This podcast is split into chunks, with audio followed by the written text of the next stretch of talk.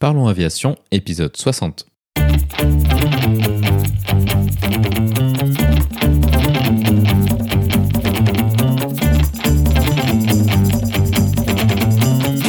Parlons Aviation, le podcast où on parle de tout ce qui vole.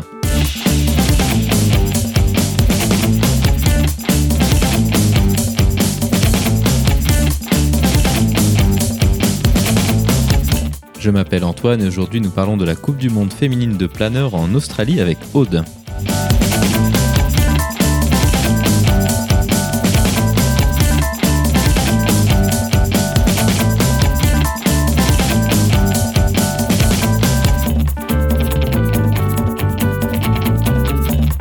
Nous proposerons également la vidéo de la semaine.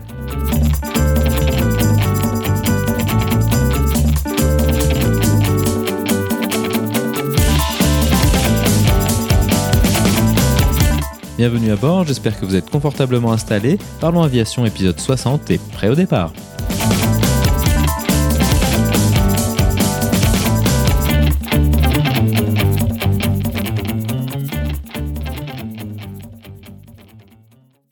Bonjour et bienvenue dans le 60e épisode de ce podcast.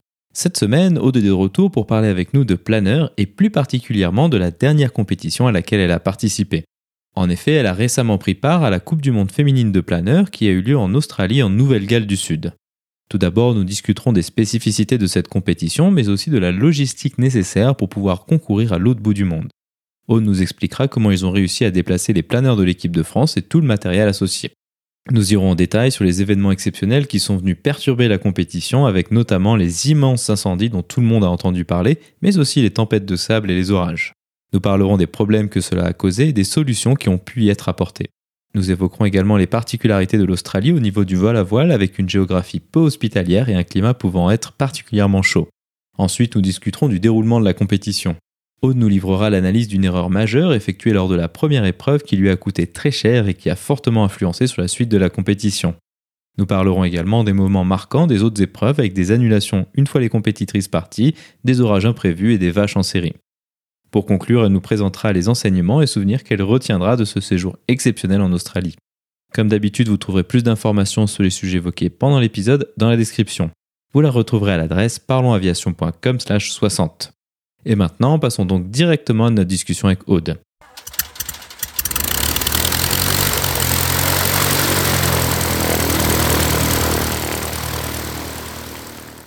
Bonjour Aude et bienvenue à nouveau sur le podcast. C'est toujours un plaisir de, t'accueillir sur le podcast et, de parler de planeur. Salut Antoine, ouais, merci beaucoup euh, pour l'accueil. Bah oui, toujours un ravi de, partager mon expérience euh, avec le plus grand nombre. Donc euh, c'est un plaisir d'être là aujourd'hui avec toi. La dernière fois que tu étais venu, on avait parlé de la Coupe du Monde de planeur qui était junior et mixte à laquelle tu avais participé. cette fois-ci, nous allons parler d'une autre compétition. Donc, Récemment, tu as participé à la Coupe du Monde féminine de planeur en Australie. Avant d'aller trop en détail euh, sur la compétition, on peut peut-être faire un petit point sur la préparation spécifique à cette compétition. Est-ce que c'était la même chose que les autres compétitions ou est-ce que c'était un petit peu différent comme, euh, comme compétition au niveau de la préparation? Alors, euh, une Coupe du Monde féminine, déjà, c'est un championnat qui est assez spécifique puisque c'est un championnat qui est uniquement féminin et qui est ouvert aux pilotes de tout âge. Donc, euh, il y a aussi bien des pilotes euh, assez jeunes, moins de 25 ans, que des pilotes seniors qui ont 20, 25, 30 ans d'expérience. Et euh, c'était la troisième compétition, enfin le troisième championnat du monde féminin auquel je participais. Et cette fois-ci, j'ai concouru en catégorie standard. Donc le standard, ce sont les planeurs qui font 15 mètres d'envergure et dans lesquels on peut mettre de l'eau euh, pour alourdir le planeur et euh, améliorer sa vitesse. Et donc en termes de préparation pour une telle compétition, ben euh, la préparation en soi, elle est toujours un petit peu un petit peu la même. On essaye de s'entraîner, de voler sur le planeur sur lequel on va voler toute l'année et avec la coéquipière avec laquelle on, on, vole en paire.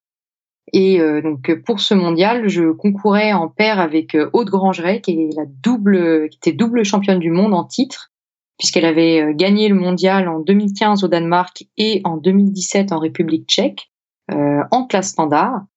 Et donc moi c'était ma première compétition mondiale, premier championnat du monde féminin en classe standard, donc avec Aude. Et donc en termes de préparation, ben, on s'est entraîné tout au long de l'année 2019 euh, pour déjà apprendre à se connaître, euh, voir les points forts, les points faibles de l'autre, créer et puis renforcer une confiance dans notre père, puisque ben, on se connaissait comme ça de, de vue et parce qu'on se côtoyait euh, euh au travers de l'équipe de France féminine, mais on n'avait jamais vraiment volé en compétition ensemble. Donc là, c'était un gros, un gros axe de travail que de se, se découvrir en vol et puis et puis euh, gagner la confiance l'une de l'autre pour euh, consolider notre, notre vol ensemble. Donc on a fait euh, pas mal de, de, de week-ends d'entraînement comme ça et on s'est aussi pas mal préparé mentalement. Aude, elle avait un préparateur mental de son côté et moi pareil, j'ai travaillé certains aspects. Et donc grâce à tout ça, on a été quand même en grande confiance sur notre père parce qu'on savait qu'on pouvait compter sur l'autre, on se connaissait bien, on savait euh, comment, quels étaient nos points forts et dans quelles conditions. Et euh, voilà, donc on est parti en Australie euh, confiante et puis ben, sereine quant à, quant à notre père. Et sinon, ce qui différait par rapport aux compétitions précédentes pour ce championnat-là, c'était le fait qu'on partait à l'autre bout du monde, dans des conditions climatiques un peu particulières, hein, puisque au moment où on est parti en Australie, il y avait quand même des feux dans la région dans laquelle on volait. Et donc, euh, il a fallu qu'on qu'on anticipe en plus une préparation à, à la chaleur, puisque là-bas, les températures euh, montaient jusqu'à 45 degrés au sol euh, dans l'après-midi, et aussi une préparation, une enfin, un entraînement à, à l'endurance, puisque on passait un mois sur place, et pendant ce mois-là, bah, on allait voler quand même trois semaines consécutives.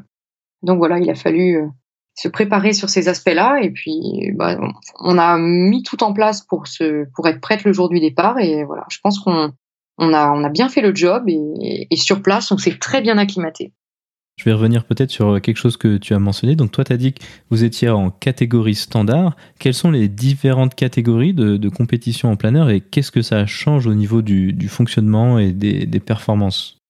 En vol en planeur, il y a différentes catégories en fonction du type de planeur, parce que tous les planeurs n'ont pas les mêmes performances, et donc du coup, on peut pas faire concourir un planeur très très performant euh, dans lequel on va pouvoir mettre de l'eau et euh, qui va pouvoir voler très vite, avec un planeur très léger dans lequel on ne, ne met pas d'eau. Et donc c'est indispensable du coup de, de, séparer ces, ces planeurs en différentes catégories. Et là, en Australie, il y avait trois catégories différentes donc la catégorie des planeurs les moins performants entre guillemets, qui sont les plus légers, la catégorie club. Euh, donc ce sont les planeurs de 15 mètres d'envergure dans lesquels on ne peut pas ajouter d'eau. Donc ils sont très légers et de ce fait volent un peu moins vite. Euh, il y avait également la catégorie des planeurs standards, donc 15 euh, mètres d'envergure dans lesquels on peut mettre de l'eau dans les ailes pour les alourdir et améliorer les performances à haute vitesse. Et il y avait également la catégorie 18 mètres, donc là, comme son nom l'indique, ce sont les planeurs qui font 18 mètres d'envergure. Cela, on peut mettre de l'eau dans les ailes et en plus, ils ont euh, au bord de fuite des ailes des volets de courbure qui permettent euh, d'optimiser le vol à différents régimes de vitesse. Donc ça, c'est la catégorie des planeurs les plus rapides, euh, puisque ce sont les plus fins et c'est ceux avec lesquels on vole le plus vite. Donc voilà, c'est super important de bien avoir en tête ces aspects-là parce que on va pas partir sur les mêmes épreuves dans chacune des catégories l'organisation du championnat, mais en général des épreuves un peu plus courtes pour les planeurs de type club, puisque euh, ils volent moins vite et donc nécessairement ils vont faire, ils vont parcourir des distances moins longues. Et puis même au niveau de la préparation, euh, en fait, on a une équipe de France qui est construite en fonction des affinités des pilotes pour chacune des catégories et aussi en fonction de leur, leur habitude euh, à voler sur sur tel type de machine il y a des pilotes qui, qui, qui ont, qui, ont l'habitude de, de gérer euh, eh ben, euh, le fait de voler avec de l'eau très lourd, et d'autres qui, au contraire, euh, euh sont plutôt habitués à voler lentement dans des petits planeurs légers. Donc voilà, c'était c'est également un, un, choix stratégique au niveau de la sélection des pilotes de, de, de, bien regarder quel pilote peut voler dans, enfin quel pilote est à l'aise dans quelle catégorie et donc euh, là, je pense que cette année, la sélection a été super judicieuse, hein, puisque on avait toutes de l'entraînement et une connaissance des machines sur lesquelles on volait. Comme tu l'as mentionné, une des spécificités de, cette compétition, c'est que c'était bah, l'autre bout de la planète. au niveau de la logistique, quel type de défi est-ce que ça pose et comment on fait pour envoyer un planeur de l'autre côté de la planète? Parce que j'imagine qu'on ne fait pas un convoyage par les airs. Alors effectivement, non, on ne convoie pas les planeurs dans les airs euh, quand il y a 12 000 kilomètres à faire et un continent et un océan à traverser. Euh, donc le défi euh, quand on fait un championnat à l'autre bout du monde, eh c'est de trouver des machines pour voler. Donc soit on a la possibilité d'amener ses propres machines sur place, et dans ce cas-là, on, ben, on les fait voyager par container sur un bateau. Et si on n'a pas cette chance de pouvoir faire transiter nos planeurs euh, jusqu'à l'autre bout du monde, eh bien, on essaye de louer des machines sur place. Et euh, c'est ce que la plupart des équipes euh, de, de, filles ont fait. C'était louer des machines australiennes à des clubs australiens ou des, pilotes privés là-bas. Et nous, on a eu la chance en équipe de France d'avoir nos propres planeurs dans le container de la Fédération française de, de vol en planeur et qui qu'on a envoyé là-bas. Et donc c'est un un avantage énorme euh, par rapport à d'autres pilotes qui ont dû louer des machines sur place parce que déjà euh, c'est notre matériel, c'est nos équipements, donc on les connaît, euh, on sait exactement comment ça fonctionne, on, a éventuellement la capacité et les compétences pour faire des réparations si besoin. Et puis surtout, ben, on s'est entraîné sur ces machines-là. en vol, on, connaît exactement les réactions des machines, donc il n'y a, y a, aucun doute sur la, sur la qualité du, du planeur et sur ses perfos. Et donc, euh, ben, le défi logistique, ben, il consistait à, à, à, mettre six planeurs dans un container. Et euh, donc ça, ça s'est passé par euh, pas mal de préparation qui a été réalisée par toute une équipe de bénévoles et aussi par les mécaniciens de l'atelier du Centre national de, de vol à voile à Saint-Auban. Donc en fait, il a fallu ajuster euh, tous les supports euh, d'ailes, les, les, supports pour fixer le fuselage, euh, les winglets, les rallonges des planeurs, dans un seul et même container, de sorte à ce que tout le matériel ne bouge pas et ne soit pas abîmé pendant le trajet. Parce qu'en mer, il peut y avoir quand même pas mal de, de houle et, et potentiellement des, des, aléas qui font que les, il peut y avoir des dommages matériels sur les planeurs. Et on a été extrêmement soulagé quand on est arrivé sur place lorsqu'on a ouvert le container, tous les planeurs étaient euh, n'avaient pas bougé et il n'y a eu aucune casse. Donc voilà, c'était un défi logistique et euh, ben, on l'a superbement bien relevé euh, avec l'aide de tous nos, équipiers et les préparateurs du, Centre national de vol en planeur. L'autre aspect logistique, c'est vous, votre arrivée sur place. On imagine que vous pouvez pas arriver bah, quelques jours avant la compétition parce que ben déjà il y a le jet lag après 12 euh, heures de décalage horaire et puis peut-être 24 euh, heures de voyage, puis aussi la, prise de, la prise en main des machines remontées et puis de l'aérologie. Combien de temps est-ce que vous êtes arrivé en avance et comment est-ce que vous êtes préparé avant la compétition une fois sur place? L'arrivée euh, en Australie, elle était vraiment à, la convenance de chacune des, des, pilotes en fonction des congés qu'elles pouvaient avoir. Il y en a qui sont arrivés trois semaines en avance, d'autres dix jours avant le début du championnat. Euh, c'était le minimum qu'on s'était donné, en fait, dix jours pour pouvoir euh, résorber le jet lag euh, en arrivant là-bas, s'acclimater à la chaleur et puis prendre le temps de d'ouvrir le container et de faire quelques vols d'entraînement sur place. donc pour ma part et puis pour la plupart des pilotes, on est arrivé juste avant Noël. On a fait Noël à Sydney, histoire de se reposer un petit peu, et puis on est parti à Lake donc le lieu de la compétition, le 27 décembre pour ouvrir le container ce jour-là. Et donc là, on était exactement à 7 jours euh, du début du championnat. Donc on on avait 7 jours pour monter les planeurs, faire les réglages techniques, l'inspection euh, officielle et puis faire euh, deux trois vols pour se mettre dans, dans le bain, pour appréhender la météo là-bas. Et puis on a pu euh, faire les trois journées d'entraînement officielles avant le début du championnat. Donc on était euh, vraiment fin prête euh, pour le début de la compétition. Un des sujets que tu as déjà mentionné et qu'on va pas pouvoir s'empêcher de discuter, c'est ces incendies en Australie. N'importe qui qui a suivi un minimum l'actualité ces derniers mois en a entendu parler.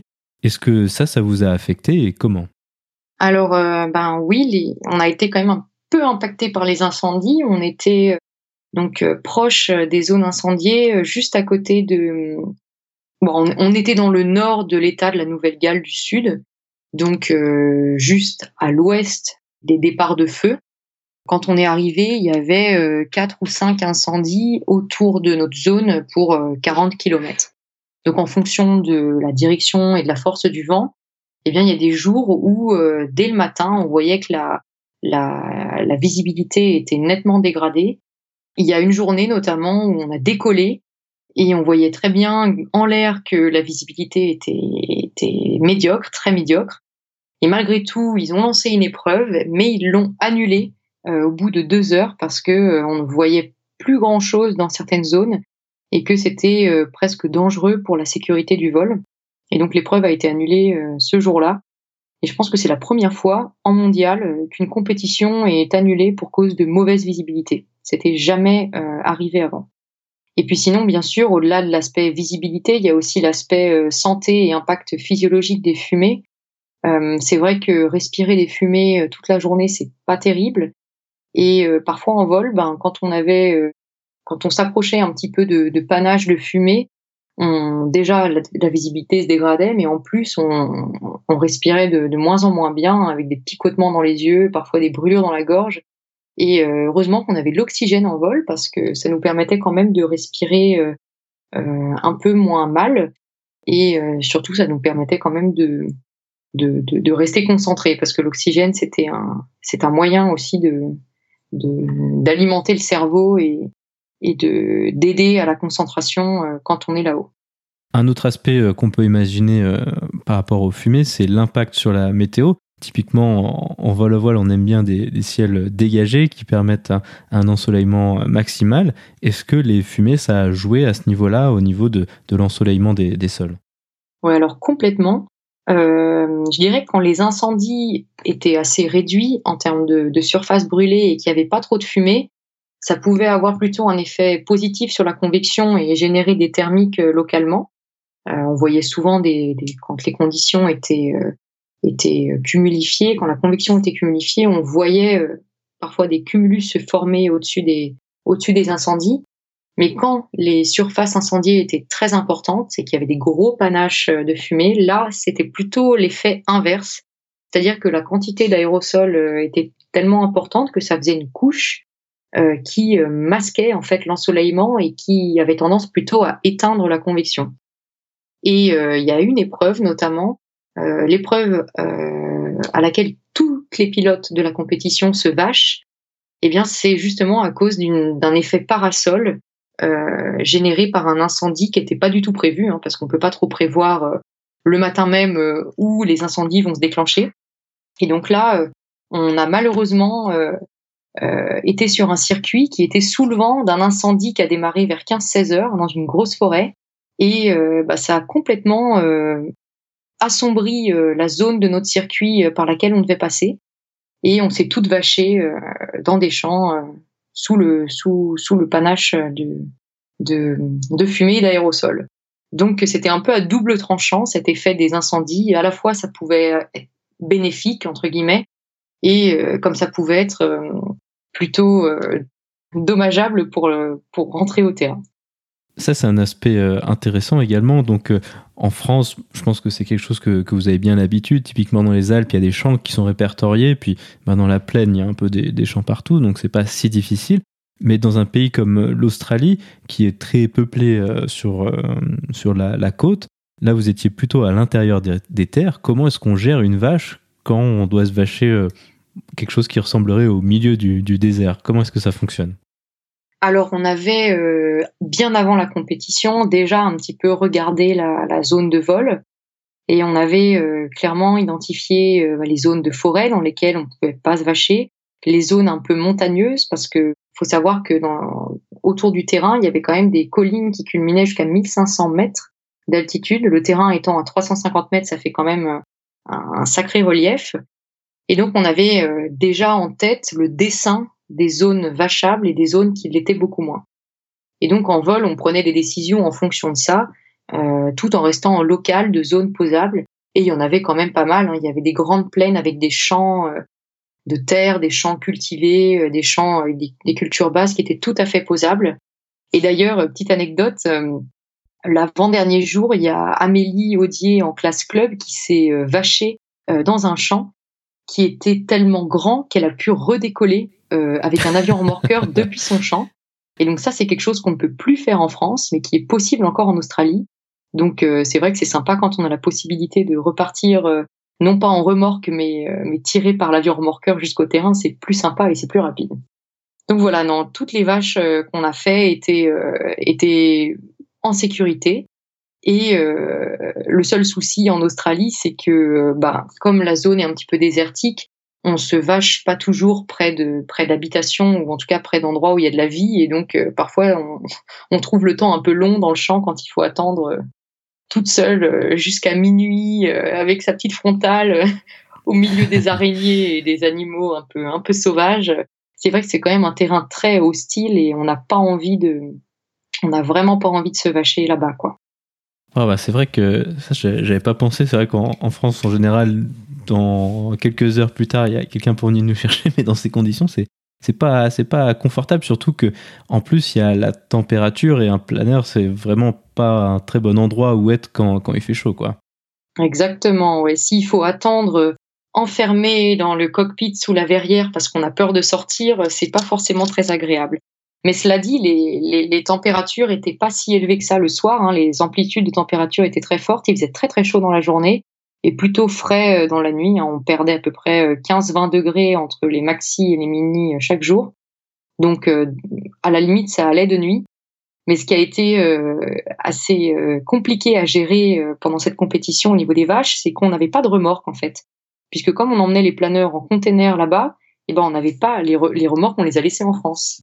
Et donc en fait, on, ce qu'on a organisé, c'est qu'on louait des remorques sur place en cas de besoin, Sauf que on ne pouvait pas les utiliser tout de suite quand on était vaché. Il fallait qu'on attende que les autres équipes aient dévaché leur planeur et libéré la remorque pour pouvoir partir nous-mêmes dévacher les nôtres. Et donc ça a fait que les, les dévachages ont été particulièrement longs, euh, surtout que tous les planeurs de l'équipe de France étaient vachés euh, ce jour-là. Donc il a fallu dévacher six planeurs euh, en, le plus rapidement possible avec des remorques qui n'étaient pas les nôtres et qu'on a dû attendre assez longtemps parfois. Donc ça a été une mission de sauvetage assez longue. Les équipiers sont rentrés le lendemain euh, à 14 heures pour les, derniers retours. Et forcément, l'épreuve du lendemain a dû être annulée parce qu'on était toutes fatiguées et que les planeurs n'étaient pas, euh, prêts à redécoller euh, tout de suite. Donc une sacrée, sacrée aventure dont on se rappellera toujours. Un autre aspect météo qu'on n'a pas discuté, c'était les tempêtes de de sable ou, de poussière. Donc, tu avais mis des, vidéos sur les euh, réseaux sociaux qui étaient vraiment très impressionnantes. Est-ce que c'est des phénomènes qui étaient prévisibles et comment est-ce que vous gérez euh, bah, cet aspect-là par rapport à vous et par rapport au, matériel aussi? Eh bien oui, ça c'est un phénomène auquel on s'attendait pas trop. Euh, on a été assez surprise la première fois qu'on a qu'on a vécu l'arrivée d'une tempête de sable sur le terrain. C'était à la dernière journée d'entraînement. Et euh, en fait, ce sont des phénomènes qui sont pas très fréquents parce qu'en fait, ils, sont, ils se produisent dans des conditions assez particulières. Il faut qu'il y ait un orage qui s'approche du terrain et il faut que le terrain soit suffisamment, que le sol soit suffisamment sec pour que le sable puisse s'envoler et avec le vent et les ascendances.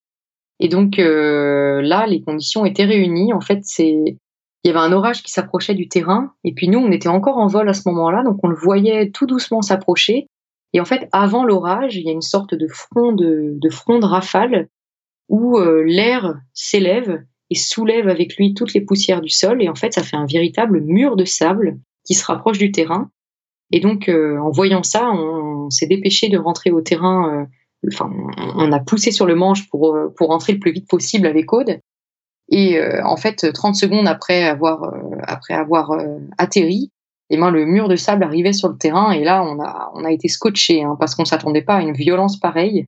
Il y avait des rafales dans tous les sens, euh, la visibilité était très réduite et euh, bah, la poussière, elle, elle était partout, hein, elle s'incrustait partout. Donc là, euh, ben, l'enjeu c'est de, de ranger le, les planeurs et de les, et de les arrimer très solidement au sol le plus vite possible parce que ça, pour, ça peut arriver que le vent soit tellement violent que les planeurs bougent.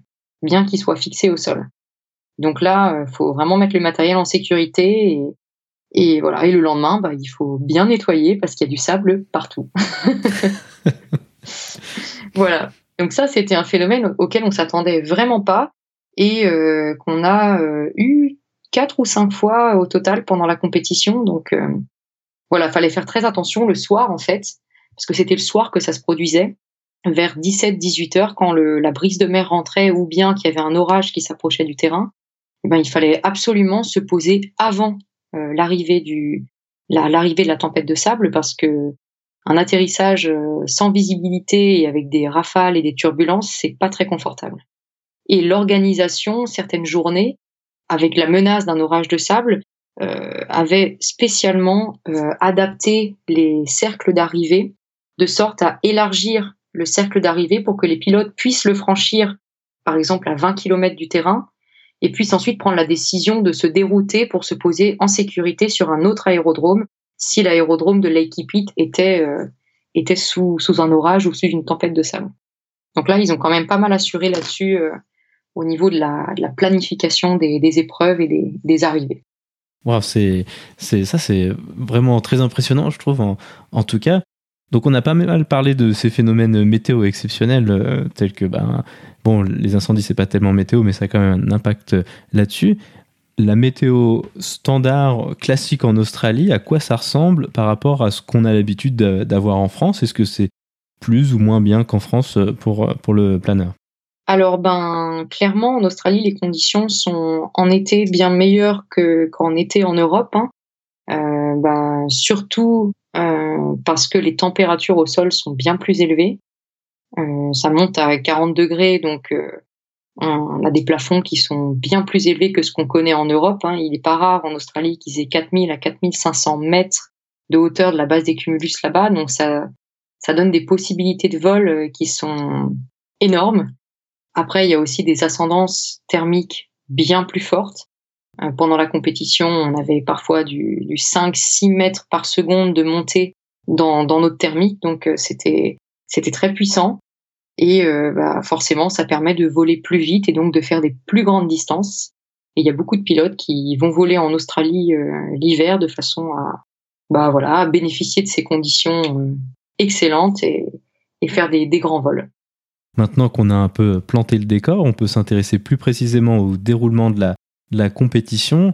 On peut commencer par euh, peut-être la première journée de, de compétition qui a été un peu peut-être une déception pour vous. Qu'est-ce qui s'est passé euh, lors de, lors de cette première journée?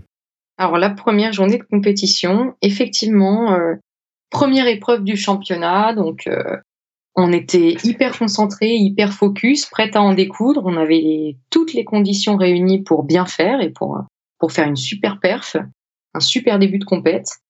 Et donc, euh, ben, on a globalement bien scoré, on a tout très bien volé, mais j'ai fait une erreur euh, très regrettable, euh, puisque je me suis pris un espace aérien, je suis entré dans un espace aérien euh, interdit euh, juste après le, le, largage, en fait, et donc ça m'a valu zéro point à cette épreuve-là.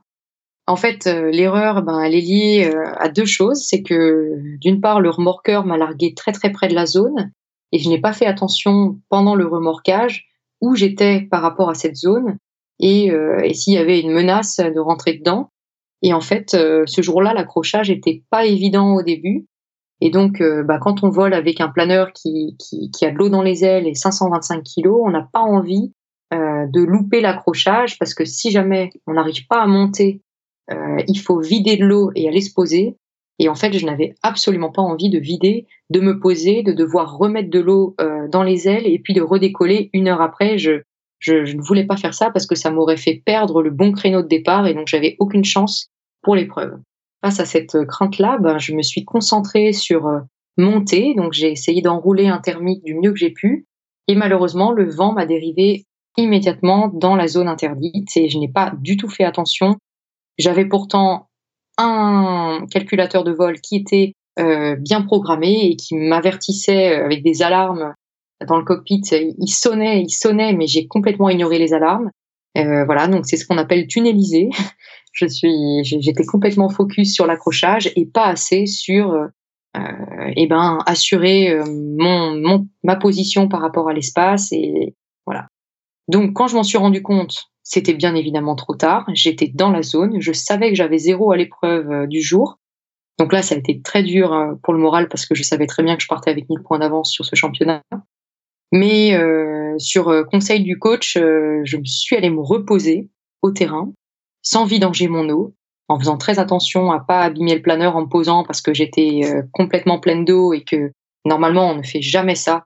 Mais là, je l'ai exceptionnellement fait, ça s'est bien passé. Et donc j'ai pu redécoller dans la foulée, ce qui m'a permis de, de resetter complètement euh, après mon erreur et de me reconcentrer dans l'épreuve du jour et de faire l'épreuve du jour de mon, du mieux possible. Donc voilà, ce jour-là, euh, j'ai fait une énorme boulette, mais euh, bon, c'est une belle leçon et ça n'a pas entaché ma, ma détermination à faire de mon mieux puisque ensuite chaque jour j'ai bataillé et j'ai fait de mon mieux pour remonter des points, pour aider Aude et pour euh, contribuer à mettre la France euh, sur la plus haute marge du podium pour ramener la Team Cup. Donc voilà, je pense que c'est j'ai fait de mon mieux, j'ai fait preuve de résilience suite à cette, cette erreur et, et je pense que je ne la referai jamais. parce que ça coûte très cher une erreur comme ça. Ça, c'est euh, effectivement très, très intéressant comme expérience. Euh, on, peut, on avait discuté un peu la dernière fois du, système de, scoring, peut-être de manière euh, plus basique. Quel est l'impact d'avoir zéro point à une épreuve? Est-ce que c'est quelque chose qui est rattrapable ou, est-ce que c'est vraiment presque trop tard En termes de scoring, effectivement, avoir zéro point à une épreuve, ça fait très mal. Euh, quelle que soit l'épreuve, mais encore plus quand c'est une épreuve à 1000 points. Et ce jour-là, euh, c'était évidemment une épreuve à 1000 points puisqu'il euh, y avait un circuit de 460 km. Donc c'était un circuit qui, qui, qui, valait beaucoup de points. D'autant plus que les conditions météo étaient très bonnes et que il y avait aucune chance que les pilotes se vachent. Donc oui, elle a fait très mal cette épreuve puisque l'avant-dernière ce jour-là, elle a 600 points et des poussières. Et moi, je perds 871 points ce jour-là puisque sans, sans mon erreur, euh, je tournais à une très très bonne vitesse moyenne et j'étais deuxième euh, au deuxième de la journée. Donc 871 points sur un championnat qui dure deux semaines, ça peut se rattraper si on vole très très bien et si on arrive à engranger 90 points de plus que les autres chaque jour. Sauf que 90 points de plus que tout le monde chaque jour, c'est quand même pas rien. Euh, faut vraiment envoyer du steak, si je puis dire. Et, et avec les, les, cinq épreuves qui ont été annulées, euh, c'était aussi euh, difficilement euh, rattrapable, mais j'y croyais. Au début, j'y croyais clairement et c'était l'objectif, c'était de d'amorcer une remontada et, et de d'attraper le podium malgré tout. Mais bon, j'ai pas réussi, mais je suis quand même remonté de la 16e à la 10e place, qui n'est pas si mal, euh, avec 871 points de retard. Effectivement, c'est déjà une très très belle remontée, je pense qu'on on peut dire. Donc ensuite, tu as pas mal parlé du fait que tu étais en, binôme avec euh, quelqu'un d'autre. Lors des journées de vol, lors des épreuves de la compétition, comment est-ce que ça fonctionne quand on est deux euh, pilotes sur la même épreuve, sur le même circuit? Comment est-ce qu'on s'entraide dans ce, dans ce cas-là? Alors, le vol euh, d'équipe, hein, puisqu'on était deux en, en, classe standard cette année avec Aude, eh bien, ça consiste en fait à, à échanger des informations en vol à la radio et aussi des informations visuellement quand on est euh, l'une à côté de l'autre, euh, de façon à voler le plus vite possible.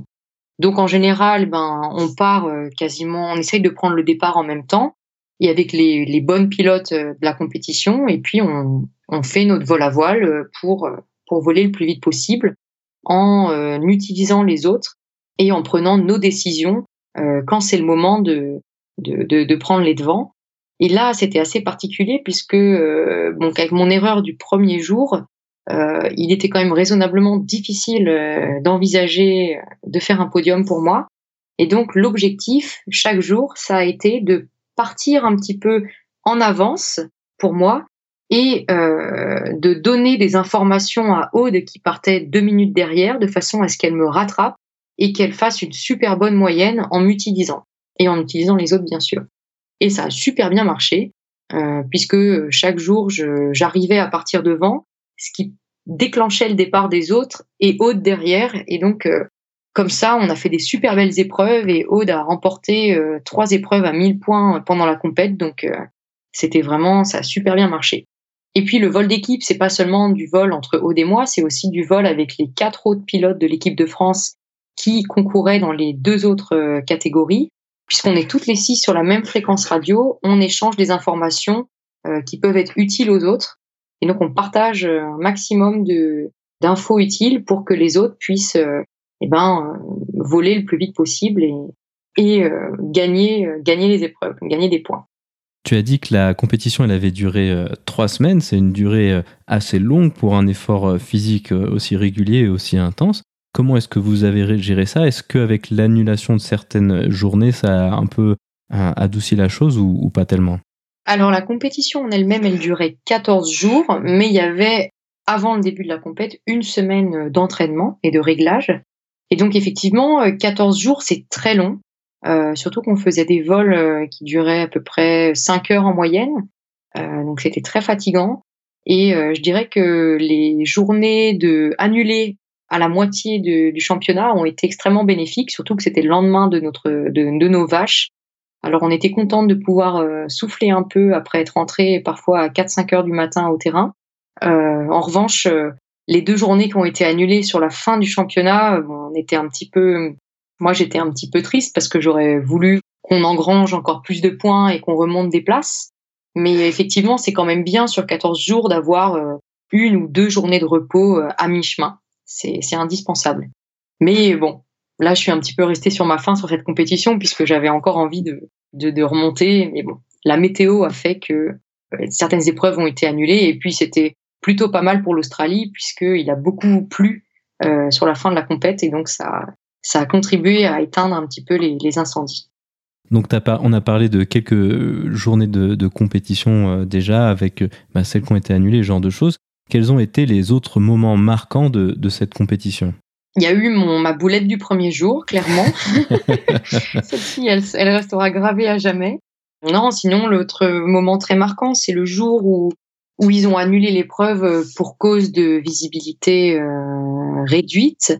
Euh, une journée où, euh, ben, coûte que coûte, on était parti sur le task, on avait fait le plus dur, on s'était, on s'était faufilé dans des zones très très enfumées où on ne voyait pas grand chose, on avait fait le plus dur et puis il y avait une certaine euphorie en vol parce qu'on voyait qu'on était devant et qu'on avançait bien et on avait fait le plus dur, mais malheureusement ils ont annulé l'épreuve ce jour-là. Et donc du coup, ben on était rentré au terrain un peu déçu, mais malgré tout fier de nous parce qu'on avait, on a volé dans des conditions qui étaient euh, euh, sans précédent. Hein. Moi, j'avais jamais volé euh, en n'étant plus en visuel du sol pendant 15 bornes ou, en n'ayant même pas 2 km de visie horizontale. Donc, c'était assez, assez impressionnant. Sinon, bah oui, les, les jours où, où on fait des, des départs canons, parce qu'il y a pas mal de journées où on a très très bien négocié les départs avec Aude. Qu'est-ce que c'est faire un départ canon? Eh ben, c'est attendre un créneau météo super bon, très propice pour faire un départ haut et très vite, très rapide. Et ça, on a su le faire avec Aude dans des, pour pas mal d'épreuves. Et on a euh, comme ça euh, rattrapé les, les, les, celles qui étaient parties devant nous euh, très très rapidement. Et on était dans le rythme, on était dans dans le bon rythme et puis un peu dans ouais dans l'euphorie de faire de faire bien et et voilà, de remporter des épreuves, c'était c'était très chouette. Il y a une épreuve également qui, qui, était très sympa, c'était euh, une épreuve de 508 km pour nous en classe standard, euh, sur laquelle les conditions météo étaient vraiment atomiques.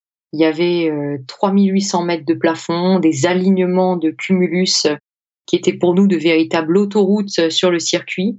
Et on a fait un vol à, à 137 km heure de moyenne, donc c'était c'était fantastique, quoi, avec des, des super choix euh, de cheminement, euh, de, de belles arrivées, et puis euh, voilà le sentiment de, de, de bien voler et, et, d'être en fait dans le coup sur ce championnat-là, parce qu'il y avait quand même des pointures chez nous. Il y avait dans la concurrence euh, dangereuse, menaçante, je dirais, il y, a, il y avait l'américaine Sarah Arnold, donc qui est championne du monde en standard et, et qui a incroyablement bien volé elle s'envolait devant nous. Des fois, on savait pas trop comment elle faisait parce que on avait l'impression de, de faire à peu près pareil, mais malgré tout, elle nous collait 100 mètres à chaque transition et on ne savait pas pourquoi. En plus, elle avait une machine un peu moins performante que, que nous, donc on, comprenait vraiment pas. On était scotchés. Et puis il y avait aussi l'anglaise euh, Ayala qui, qui, qui avait un super vol à voile, très très très offensif, très courageux. et qui n'hésitait pas à partir devant et, à descendre un peu plus bas que les autres pour, pour choper des super thermiques. Donc on a, on a beaucoup appris, je pense, au contact de ces pilotes-là et c'était vraiment un régal, quoi. Donc non, euh, chaque épreuve finalement était unique et, et nous a appris plein de choses. Donc euh, c'était c'était vraiment une très belle compétition. Après d'autres moments forts euh, du championnat bah, sont évidemment les les même les moments où ça va moins bien parce qu'il y en a beaucoup. moi le soir où j'ai le soir du premier jour où j'ai fait ma boulette, ben, c'était un petit peu un petit peu triste et donc il a fallu me, me consoler un peu parce que j'étais j'étais pas spécialement bien mais bon le soutien de l'équipe euh, et des équipiers des dépanneurs qui, qui sont là euh, pour nous aider est primordial. Et ça nous ça nous aide à rebondir et, et à faire de notre mieux. Et puis euh, ben, il y a les moments forts aussi quand on est avec les autres équipes hein, parce qu'un championnat international c'est pas uniquement on reste pas uniquement entre nous, on va voir les autres, on fait des nouvelles rencontres, on discute de nos vols, on essaye de voir euh, euh ce qu'ont fait les autres, ce que ce qui a pas marché pour eux, ce qui a mieux marché pour eux, et, et c'est un super, euh, c'est une super occasion d'échanger et, et, de s'imprégner de l'expérience des autres. Donc il y avait pas mal de moments forts, la soirée internationale, euh, la soirée australienne, on a fait également le, le réveillon euh, avec les Australiens. Enfin, c'était quand même super sympa. Il y a toujours une très bonne ambiance. Et ce sera euh, un championnat qui restera gravé à jamais dans ma mémoire.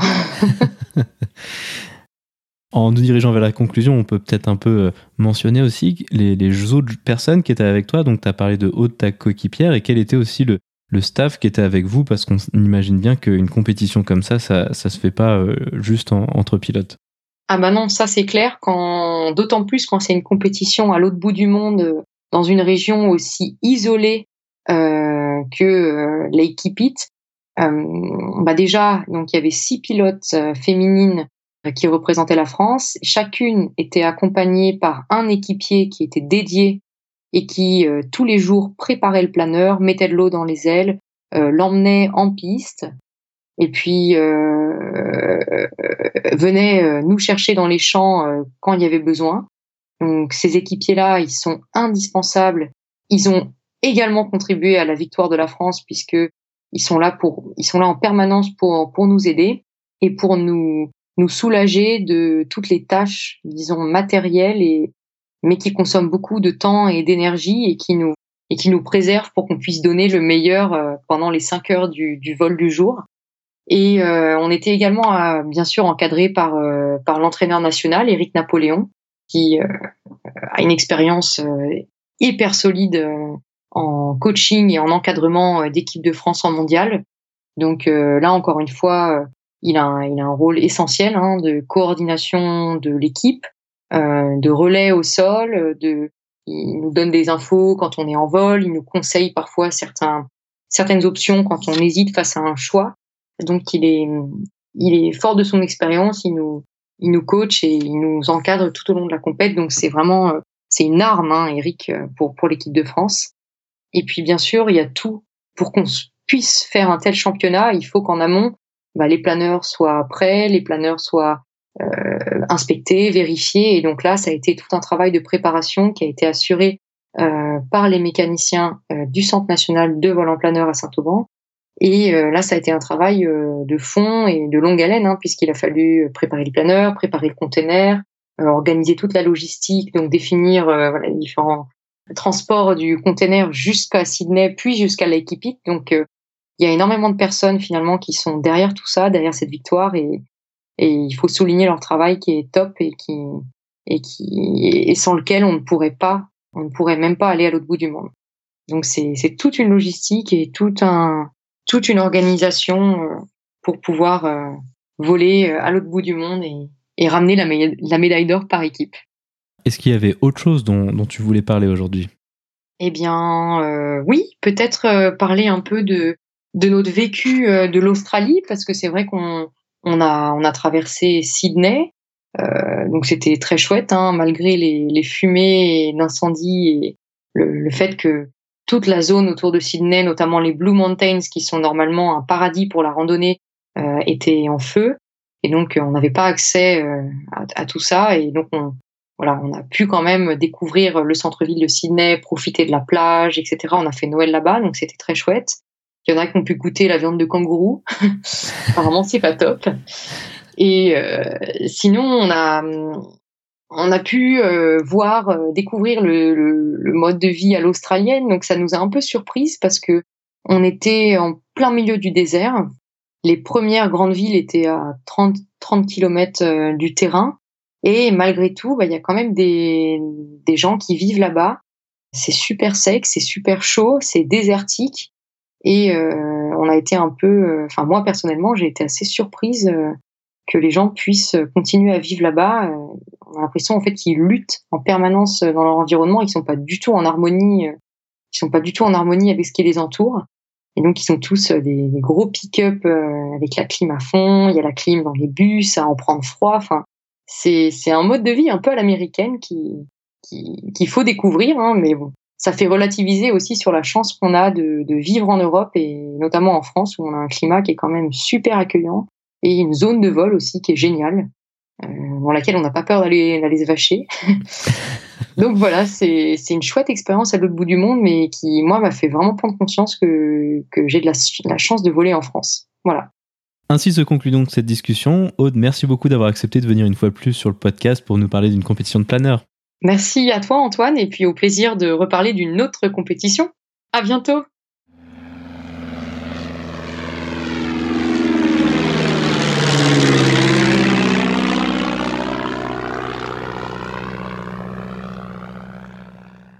La vidéo de la semaine est une vidéo proposée par la chaîne YouTube Gliding Australia. Elle propose une compilation d'atterrissage des planeurs de retour des épreuves de la Coupe du Monde féminine en Australie. Cette vidéo permet de se faire une meilleure idée de l'environnement de compétition et des planeurs haute performance participant à ce concours. Comme d'habitude, vous trouverez le lien vers la vidéo dans la description ou en allant sur le lien parlonsaviation.com slash vidéo 60 sans accent sur le E de vidéo.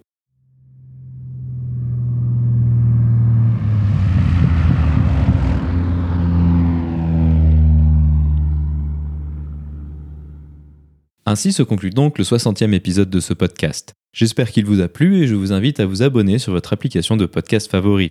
Également, n'hésitez pas à laisser un avis 5 étoiles sur iTunes, ce qui permettra à d'autres personnes de découvrir ce podcast. Je tiens à remercier Aude d'avoir accepté de venir une fois de plus sur le podcast pour nous parler d'une compétition à laquelle elle a participé. La description de cet épisode est disponible sur notre site web parlonsaviation.com/60. Si vous avez des questions, des remarques ou des suggestions, n'hésitez pas à nous contacter sur contact@parlonsaviation.com. Si vous voulez recevoir des notifications lors de la sortie de nouveaux épisodes, vous pouvez vous inscrire à la newsletter dans la barre latérale droite de notre site parlonsaviation.com. Vous pouvez également nous suivre sur Twitter sur @parlonsaviation et sur Facebook. En vous souhaitant des vols nombreux, je vous remercie d'avoir écouté ce 60e épisode de Parlons Aviation.